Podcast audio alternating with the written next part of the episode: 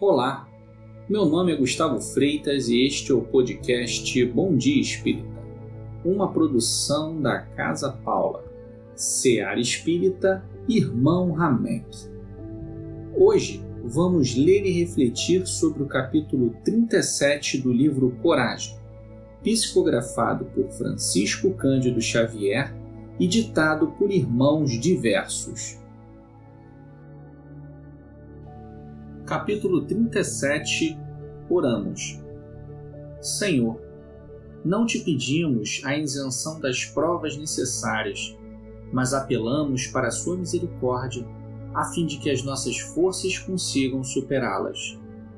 Não te rogamos a supressão dos problemas que nos afligem a estrada. No entanto, esperamos o apoio do teu amor para que lhes confiramos a devida solução com base em nosso próprio esforço. Não te solicitamos o afastamento dos adversários que nos entravam os passos e obscurecem o caminho. Todavia, contamos com o teu amparo de modo que aprendamos a acatá-los, aproveitando-lhes o concurso. Não te imploramos imunidades contra as desilusões que porventura nos firam mas exortamos o teu auxílio a fim de que lhe aceitemos sem rebeldia a função edificante e libertadora. Não te suplicamos para que se nos livre o coração de penas e lágrimas. Contudo, rogamos a tua benevolência para que venhamos a sobrestar-lhes o amargor, assimilando-lhe as lições. Senhor, que saibamos agradecer a tua proteção e a tua bondade nas horas de alegria e de triunfo. Entretanto, que nos dias de aflição e de fracasso possamos sentir conosco a luz da tua vigilância e de tua bênção. Mensagem ditada pelo Espírito Emmanuel.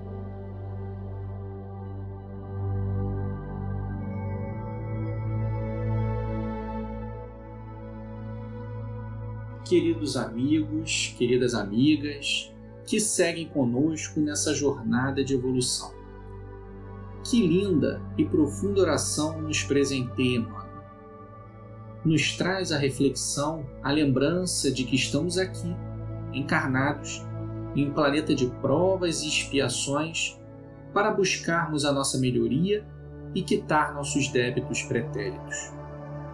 Então, se no silêncio íntimo da nossa oração pedirmos pela isenção das provas que precisamos passar, ou ainda que a nossa carga seja retirada, qual seria o motivo de estarmos aqui? Até mesmo porque muitas dessas provas foram pedidas por nós mesmos, tendo ciência das nossas faltas passadas, a fim de corrigirmos o rumo e seguirmos em progresso.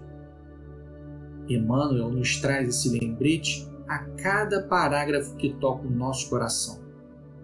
De fato, precisamos jogar por forças para alcançarmos nossos objetivos e relutar contra as tentações.